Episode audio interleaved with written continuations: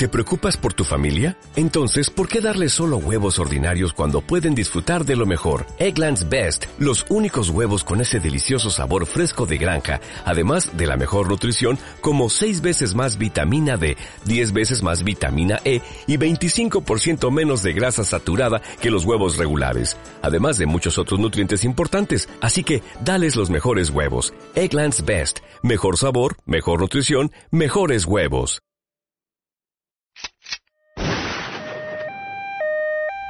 El bien o el mal. Una delgada línea los divide. No la busques en la noche, ni tampoco en la luz del día.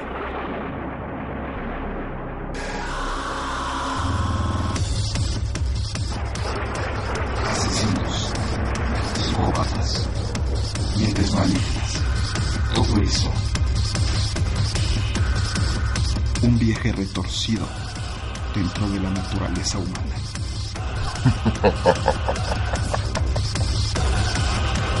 Malvenido seas. Escúchalo. Propia responsabilidad. Capítulo 16. Asesinos celestiales. Matando en nombre de Dios.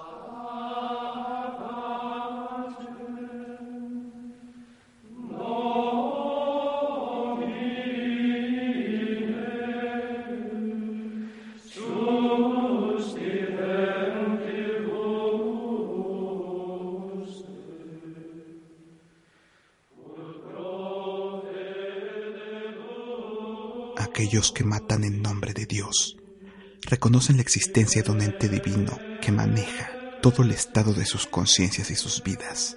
Así que por lo tanto, si aceptan la existencia de ese ser, ¿por qué no aceptarían que él también es el que provocaría acciones positivas en su vida?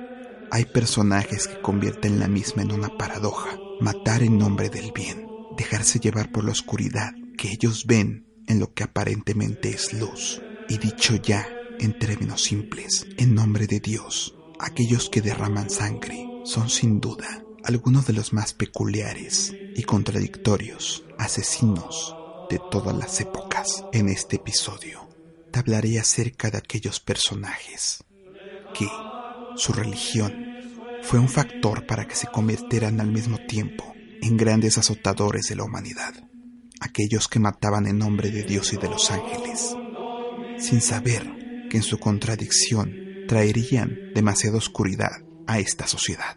Malvenido seas. Esto es Dark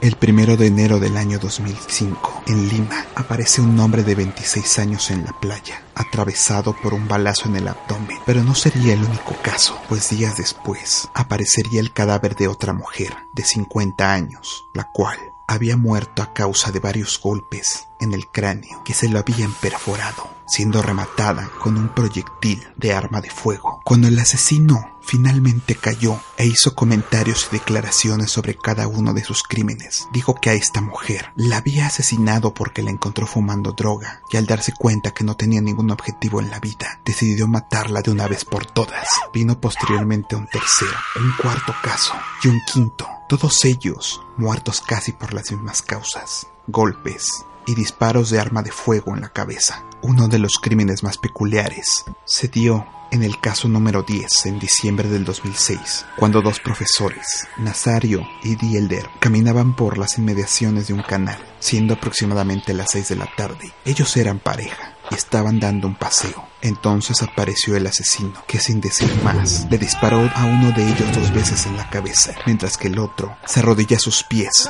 suplicándole por su vida, haciendo que el asesino se enoje más, disparándolo también dos veces en la cabeza. Cuando el asesino confiesa esto, dice que él los mató porque caminaban agarrados de la mano, como si fueran una pareja de enamorados, y él, en su misión de purificador de la tierra, tenía que dañar a los homosexuales que hacían daño a esta sociedad celestial. En su siguiente caso, dijo que había matado a su víctima porque eran alcohólicos y al llevar una vida errante, lo único que él quería era que de una vez por todas dejaran de estorbar y al mismo tiempo sus almas descansaran en paz con Dios. Este asesino fue detenido finalmente cuando por medio de las pesquisas dan con su localización y cuando empiezan los interrogatorios por los aparentes asesinatos ya relatados, él menciona que por lo menos, en realidad, había matado a un aproximado de 25 personas. En una misión, liberar al mundo de la escoria y otras cosas que le han hecho daño, ya que Dios le había asignado el papel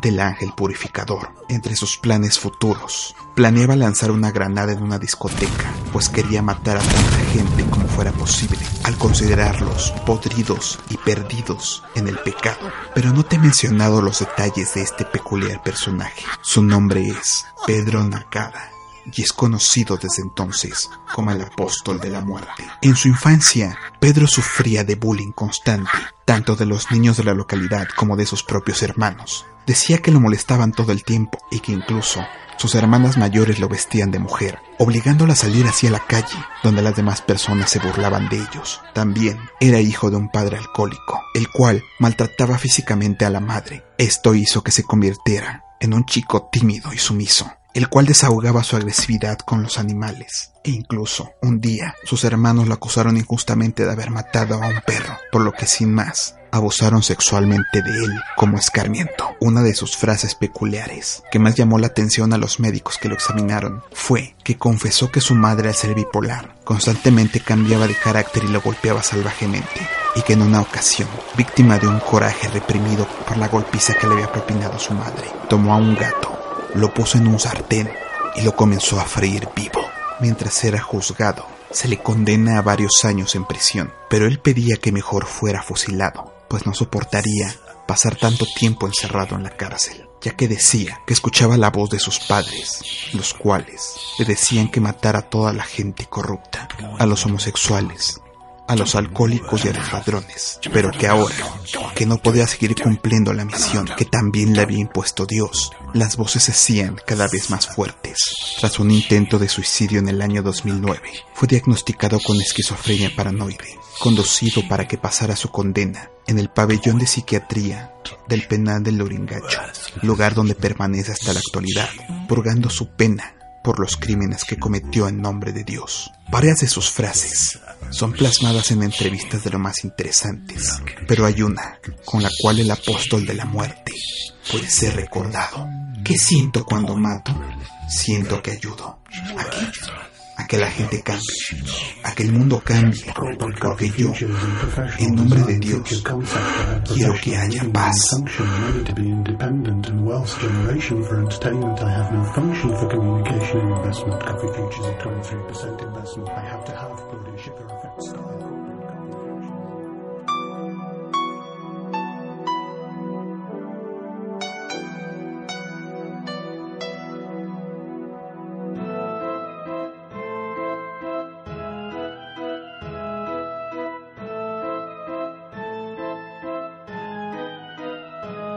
De acuerdo a la Biblia, en el Isaías 14:21 se dice, Prepárese para la masacre de sus hijos por la iniquidad de sus padres.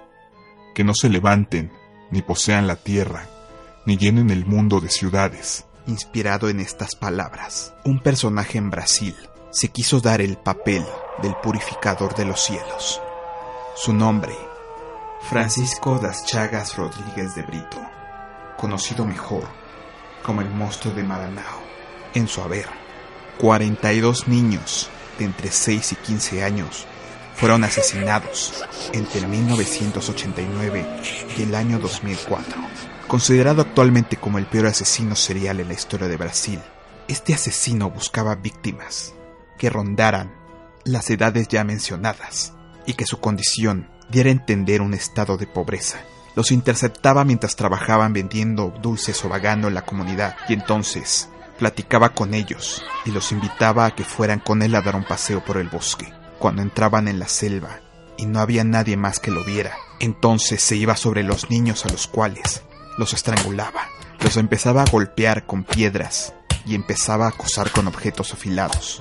Cuando los niños estuvieron casi moribundos, entonces les quitaba los órganos genitales para posteriormente decapitarlos, llevándose siempre alguna especie de trofeo para tenerlo como prueba de que había cumplido con su misión. Estos recuerdos iban desde algunos huesos, una prenda, un dedo, algún oído destazado u otros miembros, y en algunas ocasiones también cometía actos de necrofilia contra las víctimas, sospechando que también practicaba el canibalismo. En un principio al ser detenido, niega sus crímenes. Finalmente, la evidencia es la que hace que el personaje terminara confesando las 42 muertes. Y aunque en un principio los expertos intentaban determinar la causa de tales atrocidades, él tiempo después dijo que las causas estaban en la Biblia, pues él no demostró jamás arrepentimiento por lo que hizo y decía que él mataba a los niños, tomado por una fuerza exterior divina que le ordenaba acabar con la vida de esas pobres inocentes víctimas. En el año 2006, fue condenado a 20 años de prisión, pasando actualmente su purga, este enviado de Dios homicida.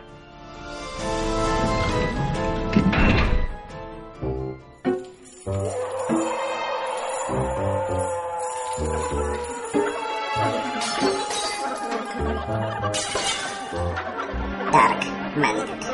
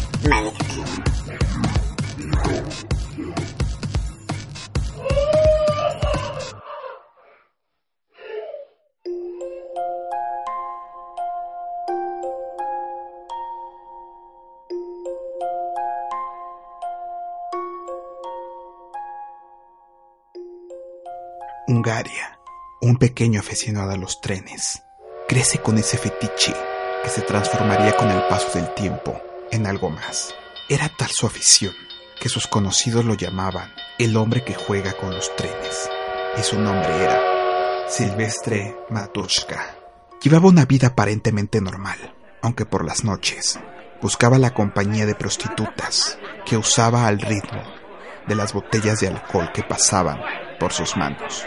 A la par de su historia, en agosto de 1931, un tren en Jutterborg, a pocos minutos de llegar finalmente a la estación, fue afectado por una bomba que explotó, y aunque nadie resultó muerto, hubo decenas de pasajeros con heridas, por lo que, combinado con un intento anterior hacia otro tren de también causarle daño, la policía comienza a sospechar de la existencia de un terrorista, y sin que pudieran hacer más, ocurriría otro atentado. Hacia el mes de septiembre, un tren salía de Budapest, de la capital de Hungría, y cerca de la medianoche, una explosión hace que el tren, junto con sus 11 vagones, termine yéndose a un desfiladero de 30 metros. 22 personas murieron en el acto, mientras un centenar de personas quedaron heridas. El culpable de esta acción era buscado por la policía, sin sospechar siquiera que el culpable de estos atentados era el hombre que en su niñez amaba tanto los trenes, el propio Silvestre Matushka. En este tercer descarrilamiento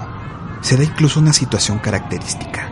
Una de las pasajeras era cantante y bailarina de cabaret llamada Josephine Baker, y a sus 27 años como un intento de calmar a los pasajeros que viajaban en el tren, entonó una de sus canciones más famosas, Je en Paris, que estás escuchando en estos momentos.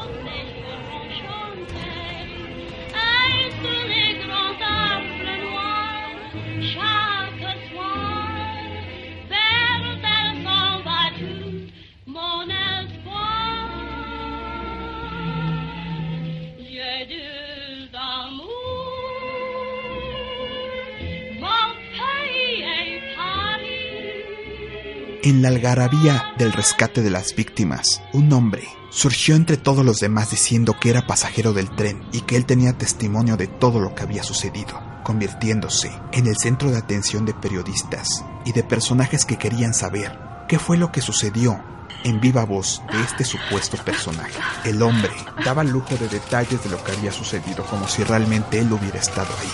Hablaba acerca de las partes cercenadas y la sangre que rondaba por el suelo, así como los gritos y lamentos de dolor de entre los fierros retorcidos. Pero pocos sabrían que el hombre no era pasajero, pues él mismo había sido quien lo había provocado. Mediante conjeturas, se descubre que este misterioso testigo días antes había acudido a una fábrica para comprar municiones, y es entonces cuando después de especular con terroristas, la policía finalmente encuentra un cabo y en octubre Mantuchka era arrestado para responder por los cargos. Ante esta situación, confiesa inmediatamente que él era el autor de los atentados a los trenes y que estaba orgulloso por cada una de las acciones para tratar de explicar el porqué de la desviación de su fetiche hacia una muerte de varias personas. Él dijo que el Espíritu Santo se le había aparecido en una visión y que San Miguel, San Gabriel y San Rafael le habían dado instrucciones precisas de poner bombas en los ferrocarriles, con el fin de castigar a los ateos que viajaban en los trenes de lujo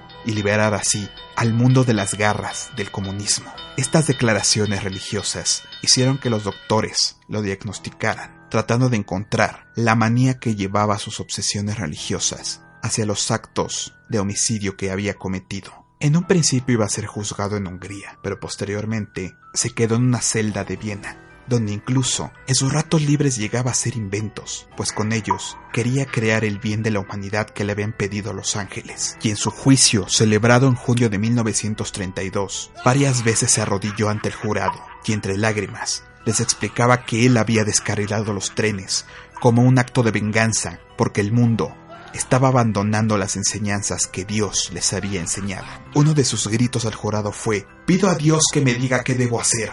Una noche, un espíritu vestido de blancos apareció ante mí y me dijo que tenía que redimir al mundo mediante una reorganización del sistema ferroviario. El único modo de obedecer sus órdenes era acabar con todos los trenes. El espíritu llamado Leo me ordenó volar el viaducto. Yo no quería matar a nadie, pero Leo me dijo que era mi deber. No soy un loco ni un criminal, soy el salvador de la humanidad.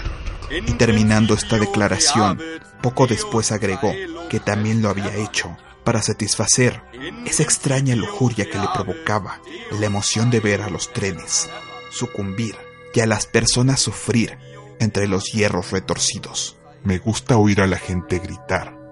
Me gusta ver a la gente morir. Fueron sus últimas palabras, cuando en el juicio en noviembre de 1934 fue declarado culpable y condenado a la muerte, pena que le fue cambiada por trabajos forzados por el resto de su vida, aunque muchos dicen que obtuvo su libertad después de la Segunda Guerra Mundial y que fue visto tiempo después con los rusos y en Corea, trabajando como saboteador militar y experto en bombas.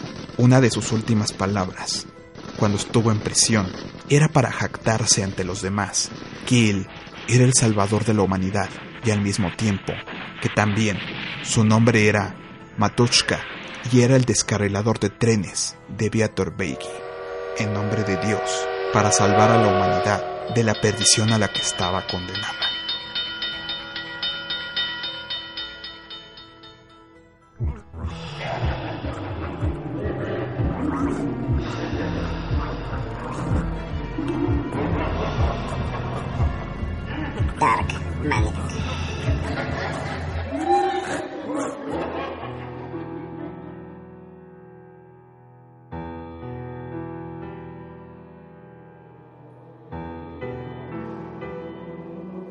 En Estados Unidos, hacia el año 1925, nacía John Frederick List, de ascendencia alemana, en una familia con un padre estricto, que le enseñó todas las creencias de su iglesia,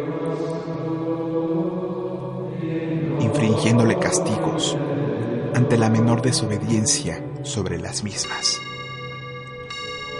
Años después, se convirtió en un luterano devoto y llegó a ser incluso parte de la iglesia dominical donde enseñaba a otras personas estas creencias.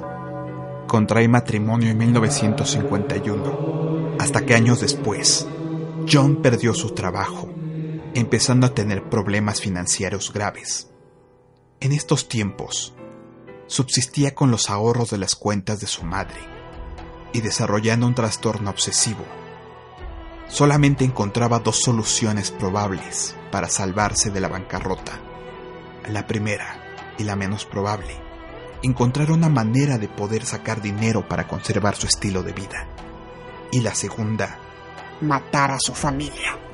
Tiempo después, cuando estuvo en la cárcel, John confesó que las intenciones de matar a su familia solo eran con un propósito, el poder enviar sus almas al cielo para que descansaran y fueran felices y no sufrieran ante los problemas monetarios aquí en la tierra. Al mismo tiempo, decía estar preocupado por el alma mayor de su hija Patricia, quien no mostraba el interés que él tenía por la iglesia y que fumaba marihuana y empezaba a creer en la brujería, temiendo que ella terminara finalmente condenada por las llamas del infierno. Y ante las creencias estrictas que había heredado de su padre, decidió salvar su alma, junto con la del resto de su familia. El 7 de noviembre, sacó todo el dinero de las cuentas bancarias que quedaban y no llevó a sus hijos a la escuela, alegando que estos se irían a un viaje con ellos, cosa que también se lo comentó a los vecinos para que nadie lo molestara. Dos días después, el 9 de noviembre de 1971, está con su madre y su esposa en la sala y sin decir más, le dispara a su esposa de 45 años en la parte posterior de la cabeza, para después, a su madre de 84 años, darle un balazo en el ojo izquierdo.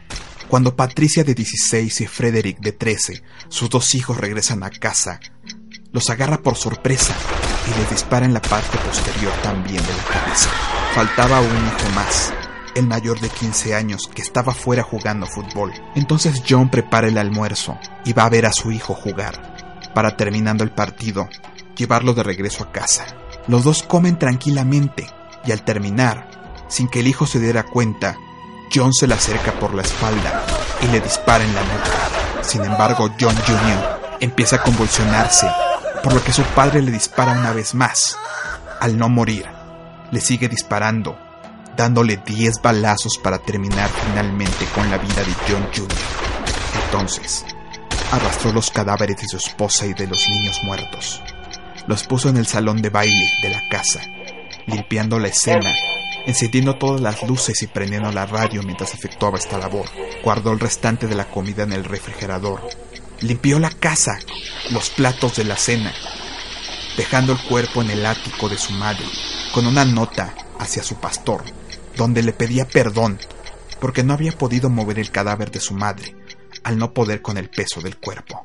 Como último acto, apagó el gas y las luces, habiendo días antes también avisado a los trabajadores y a los repartidores que no habría nadie más en la casa. Subió a su automóvil Chevrolet Impala y se fue para siempre de esa casa. Un mes después, los vecinos comienzan a sospechar que las cosas van mal. Y aunque la familia de Liszt comúnmente a veces se encerraba para llevar a cabo actos religiosos, era demasiado no haberlos visto por tanto tiempo. Así que la policía allana finalmente, encontrando los cuerpos putrefactos y cubiertos de polvo de toda la familia de John. La búsqueda por el automóvil comienza por todo el país. Pero al no haber resultados, el caso termina finalmente archivado, hasta que 18 años después, el caso es revivido gracias a un programa de televisión, el cual expone el caso y presenta una imagen actualizada de cómo se vería John en la actualidad. Y en junio de 1989, un vecino lo reconoce, por lo que avisa a la policía y finalmente es detenido, en Virginia, donde ya vivía con una segunda esposa, bajo una nueva identidad. En abril de 1990, fue juzgado finalmente por el cargo de los cinco asesinatos y en mayo fue condenado a cadenas perpetuas. Él jamás demostró ningún remordimiento, pues sabía que supuestamente lo que había hecho era con fines meramente religiosos. Y años después, cuando dio una entrevista, la reportera le pregunta el por qué, a pesar de sus situaciones de su vida y de su depresión, no había sucumbido ante los deseos de quitarse la vida. John List respondió entonces, no me he suicidado, porque creo que con eso jamás podría llegar al cielo.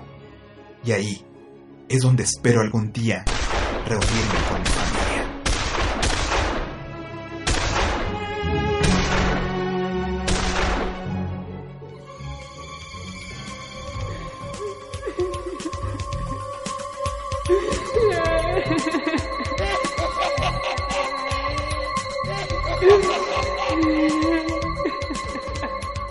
Dark.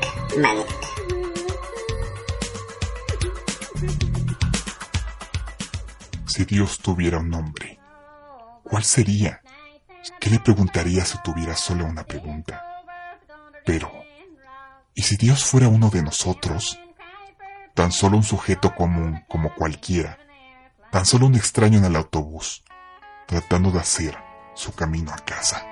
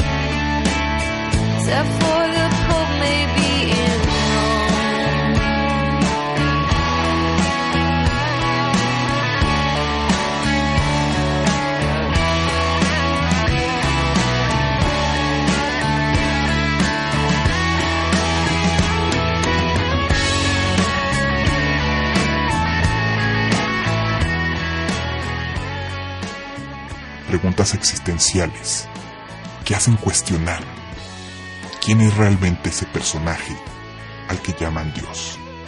One of Us, John Osborne.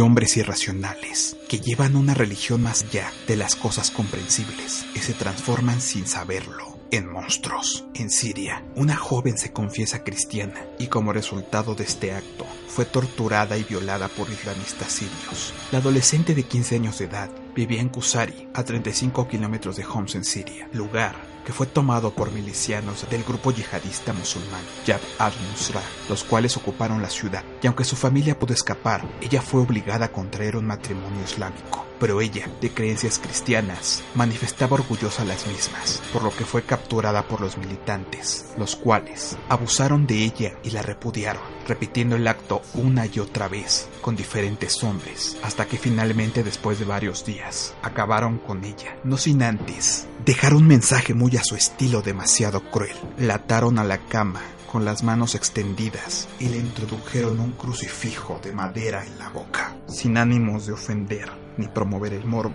dejo la fotografía a tu consideración en darmaniac.com. Una pequeña muestra para que veas cómo hay seres humanos tan imbéciles que en nombre a una religión son capaces de actos tan salvajes que merecen irse al propio infierno.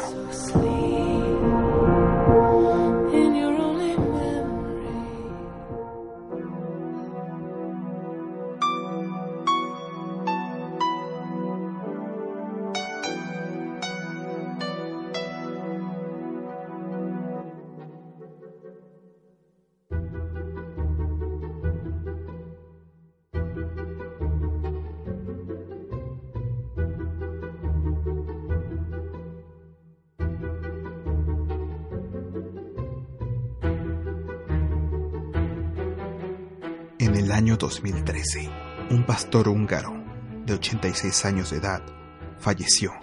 Esto podría ser una noticia triste para todos aquellos que siguieron las enseñanzas del pastor, pero lo que me hace falta por mencionar es que este hombre muere en un asilo mental después de que a esa edad le fuera perdonada una condena en cárcel de varios años de prisión, pues él, András Bandi, conocido como Barba Azul, era en realidad un asesino, violador incestuoso, incluso se sospecha también sádico caníbal.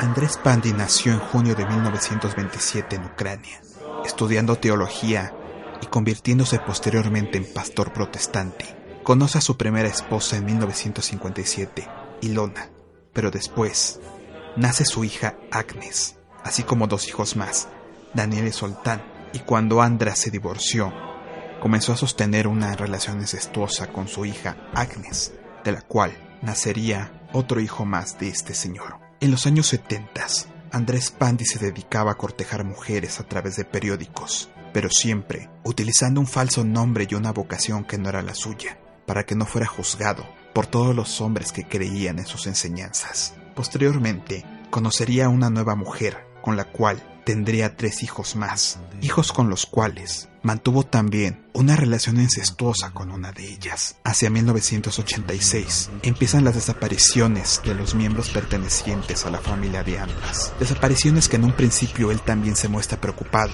y colabora con las autoridades, pero afirma que no sabe nada y que algunos de ellos simplemente los echó después de su mal comportamiento. Y mientras esto sucedía, Agnes, que era también su pareja y cómplice ahora, llevaba una vida tranquila como bibliotecaria respetada de la comunidad, mientras Andrés Pandi efectuaba servicios religiosos, haciéndose respetar y querer por toda su feligresía. Ahí se gana el nombre del padre Barba Azul, gracias al look que utilizaba, una barba extremadamente negra, una vida que permaneció hasta noviembre de 1997, cuando Agnes, su cómplice y pareja, denuncia a su padre por abuso sexual, y es ahí donde confiesa a la policía que todos sus parientes no estaban desaparecidos, sino que estaban muertos. La forma en que Agnes, junto con su padre y pareja Andras, se deshacieron de ellos fue un tanto macabra. Entre los dos, utilizando objetos filosos, agarraban a golpes a las personas, destrozándoles el cráneo en cada uno de los asestos que les daban. A otros los habían matado con un tiro en la cabeza. Pero lo que hicieron con todos los cuerpos fue desmembrarlos, tomando algunas de las partes y disolviéndolas en tambos con ácido que habían guardado durante un tiempo en el sótano y que fueron encontrados por la policía, mientras que otras partes fueron llevadas a un rastro local, donde fueron procesadas como carne picada de cerdo, carne que se cree incluso fue comerciada por el sacerdote y consumida sin que la gente supiera que estaba comiendo carne humana, proveniente de los parientes del hombre que les enseñaba fe y religión. A sus 75 años fue arrestado, generando una gran indignación en los medios y asco entre toda su feligresía. Después de 45 años de trabajo en la iglesia, Agnes se defendía diciendo que su padre había abusado de ella, diciéndole, utilizando y chantajeándola emocionalmente para que ella no dijera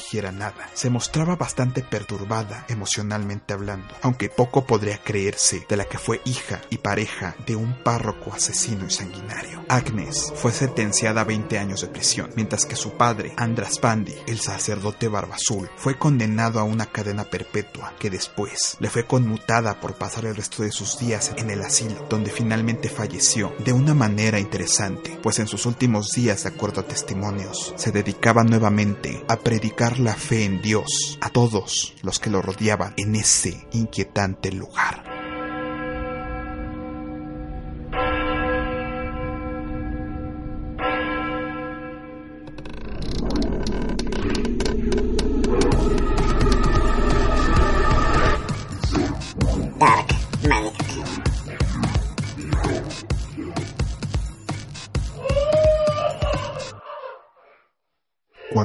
Hacia atrás en mi vida, esta siempre tiene un sentido de vergüenza.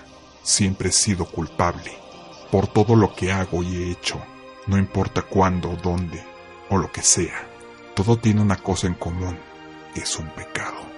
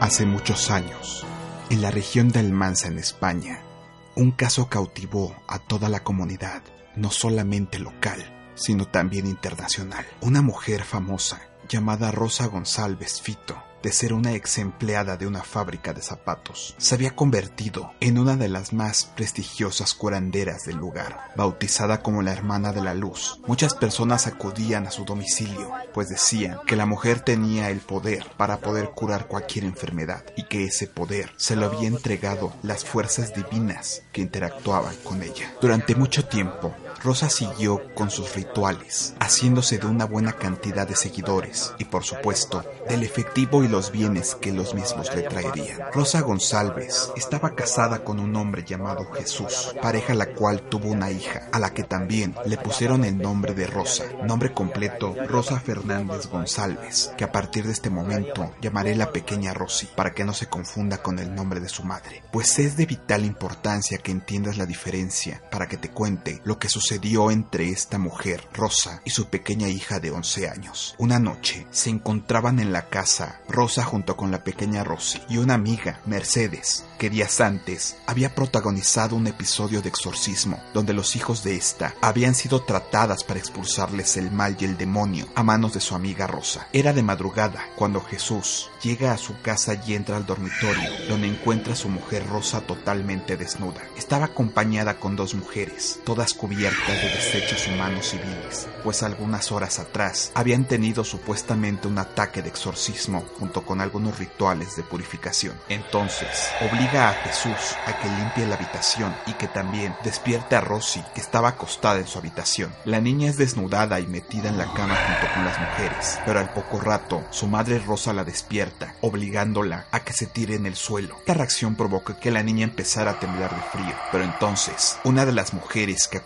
Rosa confunde esta acción pensando que la pequeña hija de Rosa se encontraba sometida por el mal, exigiendo y pidiéndole a la curandera Rosa que sacara el mal de su propia hija, Rosy. Ante tales gritos, Rosa y la otra mujer que estaba en su cama se le van encima para que deje de gritar, pensando que el mal estaba dentro de ella, y comienzan a darle de patadas y a meterle los dedos en la cavidad vaginal, así como en la boca, hasta que le hicieron sangrar. Cuando la mujer se quejaba del dolor y sangró, pensó que el mal había salido, pero que el mismo se había metido al cuerpo de su propia hija. Así que para asegurarse que el demonio saliera de ella, la empezó a golpear fuertemente. Ante los gritos de la pequeña, el padre entra a la habitación para intentar salvar a su hija, pero las tres mujeres lo atacan de forma violenta, haciendo que éste tenga que salir de la casa para pedir ayuda.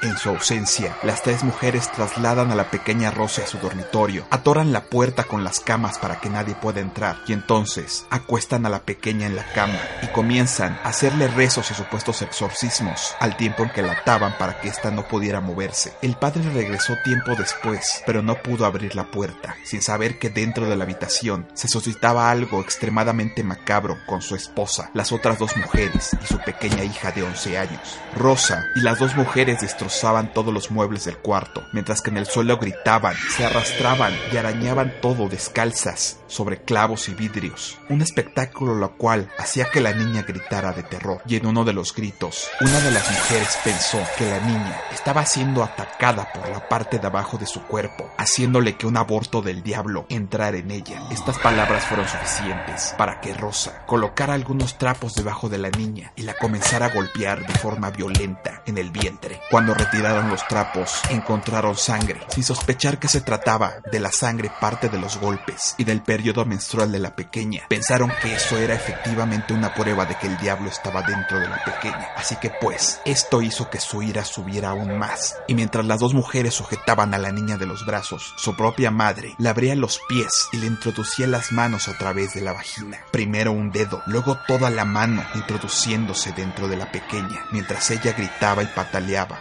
destrozada por el dolor que su madre le estaba causando y que no se detenía. Lo que tengo que describir a continuación es atroz, pero es parte de la verdad de lo que sucedió aquel fatídico día. En nombre del Espíritu Santo y llamando a Jesús y a los santos, la mujer supuestamente estaba exigiéndole al demonio que abandonara el cuerpo de su hija, pero en realidad metía las manos más dentro y poco a poco le fue arrancando los intestinos y los órganos a la pequeña que sacaba a través de la cavidad. Al fin, después de tantos gritos de dolor, la pequeña finalmente falleció. La sangre estaba por todos lados, mientras los órganos extraídos de la pequeña yacían por toda la recámara y la cama. Cada órgano que ella sacaba del cuerpo de su propia hija decía que era un demonio, y mientras sacaba cada uno de ellos, los gritos eran más fuertes, así como el de las otras dos mujeres. Finalmente, a las nueve de la mañana, el padre logró entrar a la habitación para encontrarse con su hija muerta y el reguero de sangre que había dejado su esposa y las otras dos mujeres. Mientras sale disparado para buscar ayuda. Una mujer que acompañaba a su esposo se quedó atónita mirando el espectáculo, pero entonces las tres mujeres se le fueron encima, gritándole que ella era la clave y que sus ojos podían revivir a la niña que el demonio les había arrebatado. Le dieron una paliza que poco faltó para que perdiera los ojos en la misma. Pero finalmente, en medio del éxtasis y la locura, empezaron a tomar conciencia del crimen que habían cometido, intentando escapar, pero siendo detenidas por la policía, mientras que la gente empezaba a darse cuenta de aquel crimen tan atroz que se había cometido en esa noche que en nombre de Dios se profanó el cuerpo de una pobre niña. En febrero de 1992, las tres mujeres fueron absueltas, considerando que tenían trastornos mentales y que no eran aptas para estar en un juicio. Una de las declaraciones que hizo el padre sobre la conducta de su esposa y las tres mujeres puede rescatarse en medio de toda esta locura. Decían que la espada del mal estaba en la niña. Atracaron la puerta y estuvieron una hora rompiendo cosas. Después, María Ángeles dijo que le había venido un aborto del diablo y empezó a sangrar por la vagina. Como María Ángeles había abortado, Rosa dijo que su hija estaba embarazada del diablo. Sujetaron a la niña entre las dos y su madre le metió la mano entre las piernas para sacar a los engendros del diablo. Después de la absolución de las tres, la principal protagonista y asesina de su propia hija, Rosa González, se perdió del lugar yéndose a otro lado a vivir, pues sabía que de volver al Mansa, los habitantes se encargarían de lincharla para poder vengar la muerte de la pequeña, convirtiéndose todo este caso en una de las situaciones más crueles, donde en nombre de Dios, una mujer mató a su propia hija de una forma cruel y sádica. Rosa González, la exorcista de Almanza. Dark.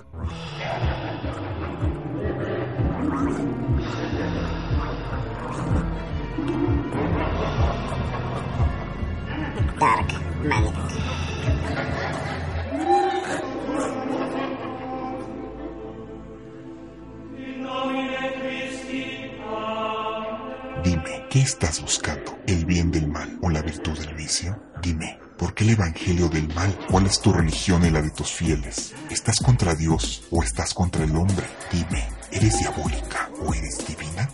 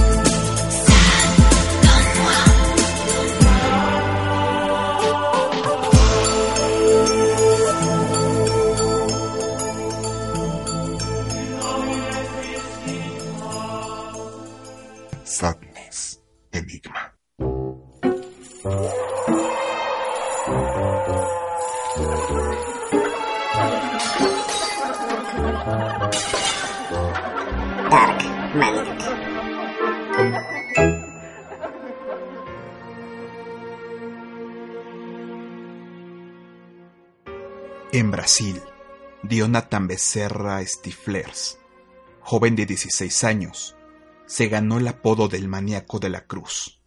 Y aunque muchos le atribuyen pensamientos satánicos, él decía que realmente tenía una misión especial.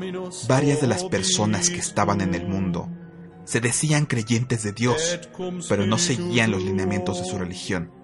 Así pues, la misión de él era acabar con esas personas impuras e hipócritas. Parte de la personalidad de Jonathan lo llevaba a tomarse fotos en el cementerio y participar en rituales satánicos. Aunque repetimos, él decía que esos pensamientos no eran tanto por la fascinación, sino por atacar a todos aquellos falsos creyentes de su Dios. Jonathan mató a tres personas y fue detenido en octubre del 2008, donde después confesó sus crímenes. Su primera víctima la mató el 24 de julio, un albañil llamado Catalino Cardena de 33 años. Este hombre fue encontrado muerto en un terreno baldío. Había sido acuchillado varias veces en el corazón y asfixiado con una bolsa de basura. Tenía los pies juntos y los brazos extendidos. Un factor que se convertiría en la firma del asesino, pues dejaba los cuerpos en forma de cruz, escribiendo en el pecho las iniciales INRI, que como sabes significan Jesús de Nazaret, rey de los judíos. Poco tiempo después, Leticia das Nives de Oliveira, de 22 años, fue encontrada muerta en el cementerio de San Cristóbal. Se encontraba desnuda sobre una tumba, también en la posición de la cruz, y se dedujo que había muerto asfixiada. Su última víctima fue una niña de 13 años, Glaze Kelly, encontrada en una construcción con el cuerpo colocado en cruz y varios letreros con la palabra infierno. El factor que llevó a su detención fue una publicación que hizo en un foro de internet, donde finalmente pudieron dar con él y al examinar su habitación encuentran un cuchillo manchado de sangre, así como la blusa y el celular de la última víctima. Por muy fuerte que sea el caso, el asunto es que el personaje era menor de edad cuando cometió los crímenes, así que tras simplemente tres años en una prisión para menores, fue liberado. No se sabe actualmente cuál es el destino del joven, pero los expertos dicen que tiene todas las características de un psicópata, esperando entonces que en un futuro, en nombre de Dios y de sus creencias satánicas resurgidas, no vaya a convertirse en un asesino serial con causa religiosa.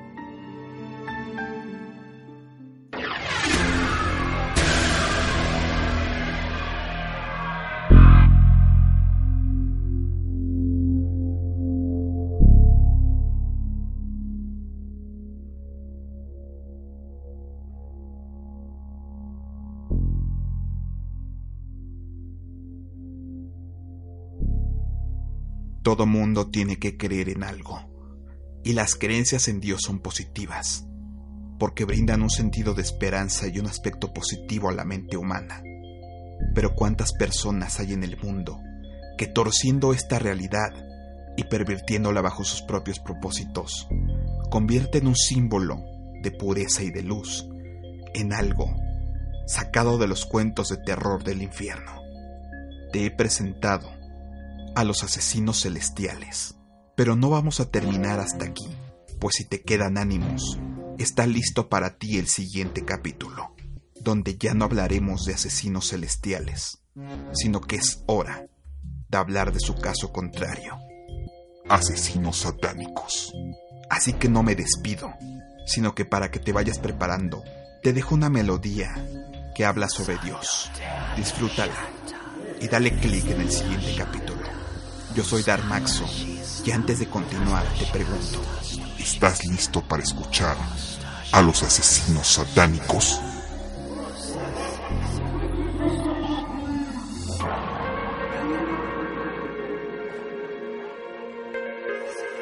This is my church. This is where I heal my hurts.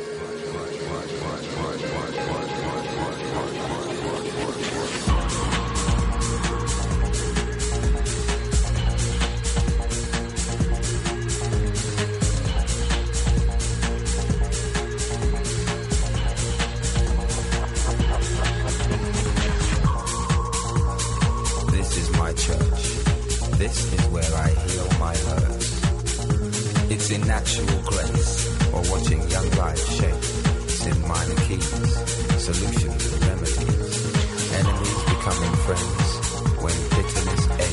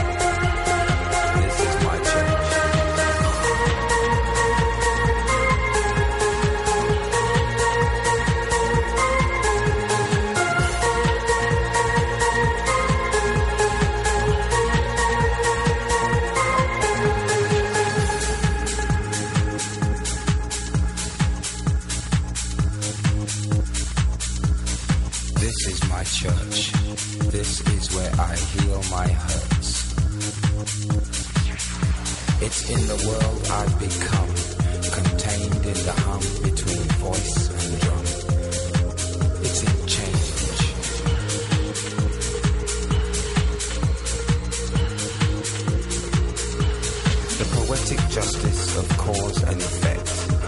Respect, love, compassion. This is my church. This is where I heal my hurts. Hurts tonight. God is a DJ.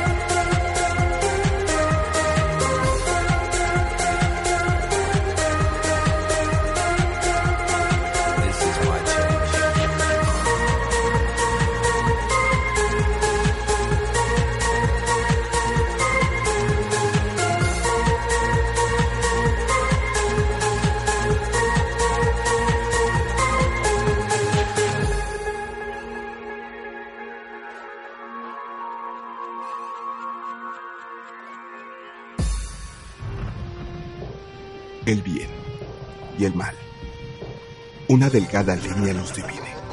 No la busques en la noche, ni tampoco en la luz del día. Asesinos, psicópatas, mentes perversas, todo eso.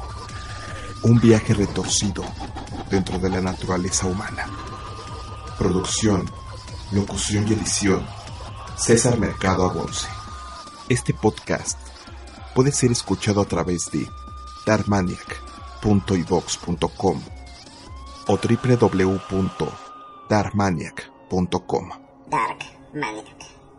Escúchalo bajo tu propia responsabilidad.